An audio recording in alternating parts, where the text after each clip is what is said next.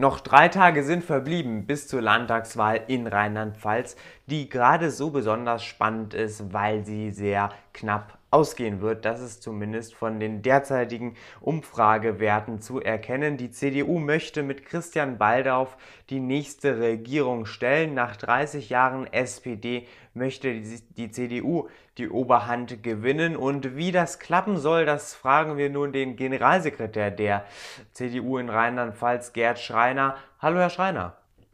Hallo, schönen guten Abend.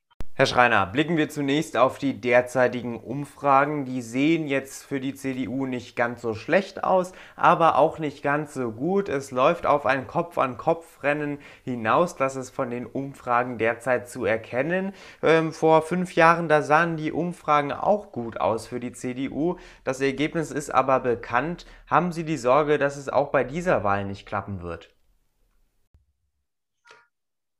Wir liegen stabil vorne. Das ist schon mal äh, wichtig, ja. Ähm, was aber vor allen Dingen wichtig ist, wir, ähm, wir begleiten den Wahlkampf sehr intensiv, auch ähm, demoskopisch. Und was ich sehr spannend finde, ist, die, wir haben die Leute auch ganz einfach gefragt, die Menschen in Rheinland-Pfalz repräsentativ, also nicht nur unsere eigenen Leute, sondern alle. Sagt mal, ist es eurer Meinung nach nach 30 Jahren nicht einfach auch mal Zeit für einen Wechsel?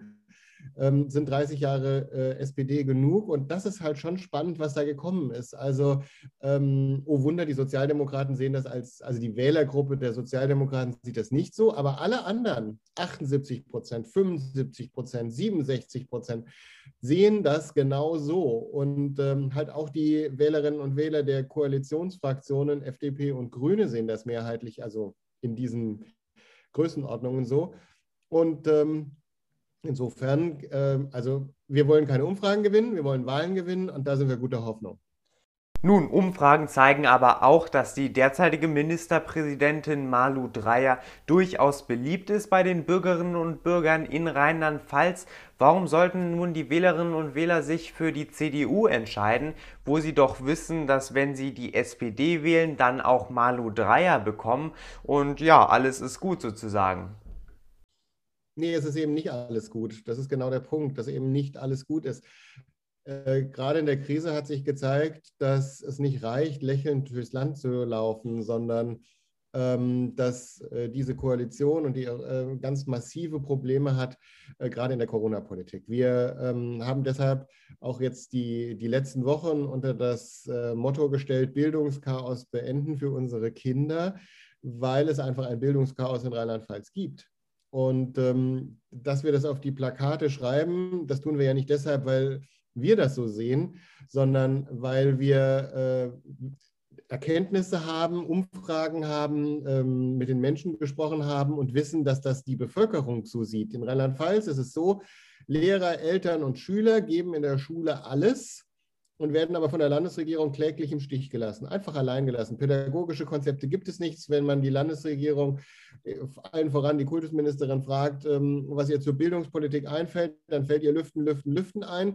Und das ist einfach zu wenig. Diese Regierung hatte ein Jahr Zeit, sich auf ähm, die Pandemie und die Schulpolitik einzustellen. Passiert ist gar nichts. Und ähm, die Verärgerung darüber ist mit Händen zu greifen, wird von uns natürlich thematisiert im Wahlkampf, weil Bildungspolitik ist ja das entscheidende landespolitische Thema auch. Und ähm, insofern äh, hat, ist da ganz schön der Lack ab. Ihr Regierungsprogramm heißt ja oder trägt den Titel Mutig, möglich, machen. Ähm, da spielt auch Bildung eine ganz zentrale Rolle, sicherlich aber auch ähm, andere Themen, wenn ich zum Beispiel an die Infrastruktur oder Verkehrspolitik denke. Ähm, was steckt also hinter diesen drei Worten? Naja, das ist so ein bisschen das Motto, was ich mir gewählt habe, als ich äh, Generalsekretär geworden bin. Ähm, da gibt es ein altes Zitat von Adenauer, das Wichtigste ist der Mut und das habe ich mir einfach so als Wahlspruch genommen, weil wir in der Politik, wir schauen mit Recht immer dahin, wo, wo es nicht so klappt. Ja, also wir legen den Finger in die Wunde, wir äh, schauen auf Dinge, äh, die man verändern muss und so weiter und so fort und verliert dabei manchmal so einen Blick ähm, für, das, äh, für die Menschen, die vielleicht ein Vorbild sind, von denen man was lernen könnte, äh, die letztendlich mutig waren und mutig eine Idee angegangen sind. Und äh, so wollen wir das eben auch tun. Wir haben in dem, unserem Wahlprogramm mutige Ideen aufgeschrieben, Deshalb ist der erste Sprung, dass wir sagen, wir sind mutig und wir wollen mutig regieren. Der zweite Punkt ist möglich. Wir wollen natürlich als Christdemokraten nicht den Blick für das Machbare verlieren und äh, haben deshalb äh, das im Blick, dass wir das natürlich immer überprüfen müssen. Eine mutige Idee, die nicht umsetzbar ist,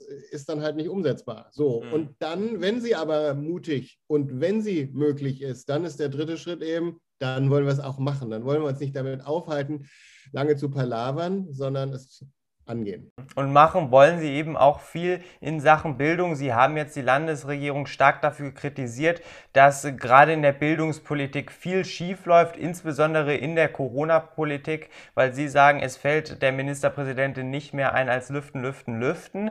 Allerdings, äh, Bildung ist natürlich ein Dauerthema und wir wissen, in der Digitalisierung hinken wir schon seit Jahren hinterher. Wo will die CDU also genau jetzt anpacken, wenn sie ähm, die Staatskanzlei übernimmt? Also Digitalisierung ist natürlich das eine, ja. Also das fängt hier in Rheinland-Pfalz an bei großen Kompetenzstreitigkeiten über ähm, die rechtliche Zulässigkeit von den Plattformen, in denen, mit denen die Schülerinnen und Schüler im äh, Wechselunterricht Unterricht machen. Aber ähm, es ist nicht nur Digitalisierung, sondern ähm, die Corona-Krise ist eigentlich nur ähm, der Brandbeschleuniger einer lieblosen Bildungspolitik der letzten Jahre und Jahrzehnte wir wollen vor allen Dingen die Bildungspolitik wieder vom Kopf auf die Füße stellen. Wir müssen früh anfangen. Wir haben in Rheinland-Pfalz dramatische Zahlen. Äh, jedes dritte Kind verlässt die Grundschule, ohne ausreichend lesen und schreiben zu können. Das brauche ich niemandem zu sagen. Lesen und Schreiben ist dann in der weiterführenden Schule die Grundlage für alles. Da kannst du dann eben nicht Physik, da kannst du erst recht kein Deutsch, da kannst du aber auch keine Fremdsprachen gescheit lernen.